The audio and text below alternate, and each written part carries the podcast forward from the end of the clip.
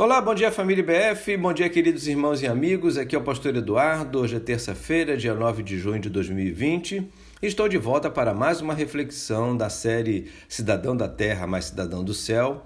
Este projeto que visa dar aquela força na sua fé nesse tempo de afastamento social para combater o avanço do Covid-19. Hoje quero ler Salmo 94, de 17 a 19, que diz: não fosse a ajuda do Senhor, eu já estaria habitando no silêncio.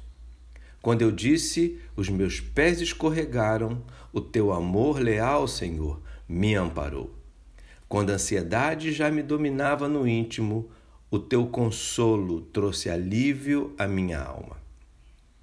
No Salmo 94, o salmista clama a Deus pedindo socorro. Ele está sofrendo com a opressão dos ímpios e reconhece que apenas o Senhor pode livrá-lo. O que é curioso neste salmo, irmãos, é que não é a primeira vez que o autor passa por dificuldades em sua vida. O Senhor já o havia livrado diversas vezes, e isto é constatado pelas seguintes expressões. Escute bem: Não fosse a ajuda do Senhor, quando eu disse os meus pés escorregaram.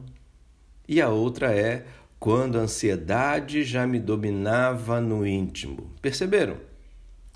Queridos, lendo isso, vejo o quanto é muito bom termos experiências com Deus nos momentos de aflição. Por mais que achemos estes episódios ruins, desgastantes e muito sofridos, clamando a Deus e vendo suas providências, com o passar do tempo, percebemos que elas acabam nos tornando mais fortes preparados, experientes e confiantes no agir de Deus.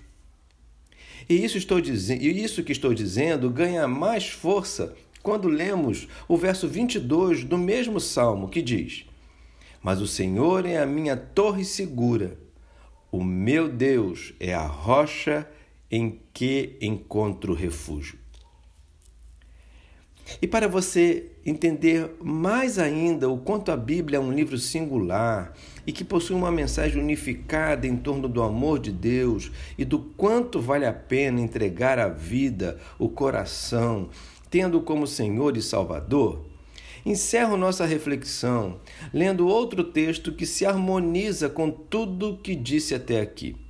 É o Salmo 23, verso 6, que diz assim: Certamente que a bondade e a misericórdia me seguirão todos os dias da minha vida. E aí abro um parênteses. Especialmente nos dias dos meus erros e tropeços. Fecha parênteses.